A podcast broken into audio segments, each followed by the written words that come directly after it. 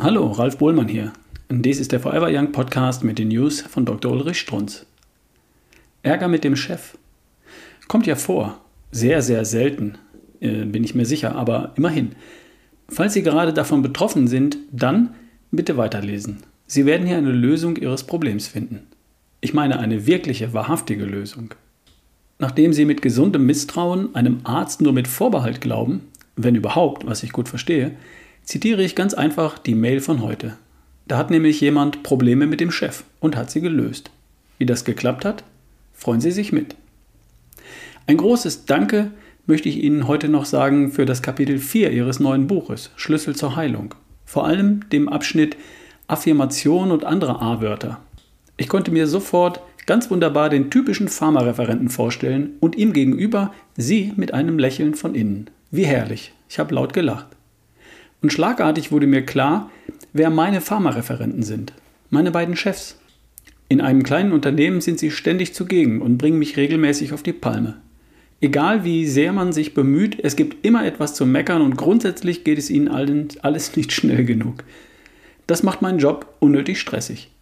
Wie oft habe ich versucht, mir irgendwie einzureden, dass ich meine Einstellung ändern muss, positiv denken muss und so weiter.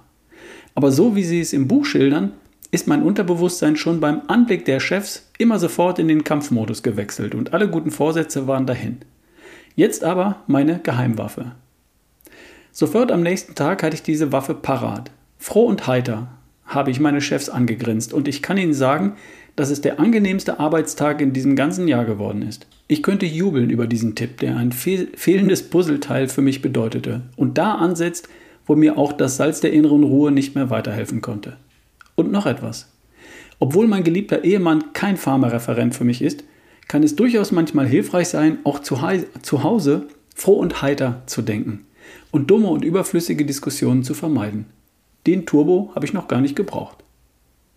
Den Trick im neuen Buch konnten Sie bereits 2014 nachlesen in den News Das Unterbewusstsein, der heimliche Herrscher 1 bis 3. Dort freilich finden Sie noch mehr.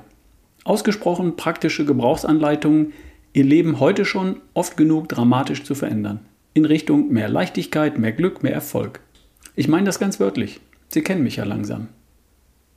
Das war eine News von Dr. Ulrich Strunz. Vorgelesen von Ralf Bohlmann hier im Forever Young Podcast. Bis zum nächsten Mal.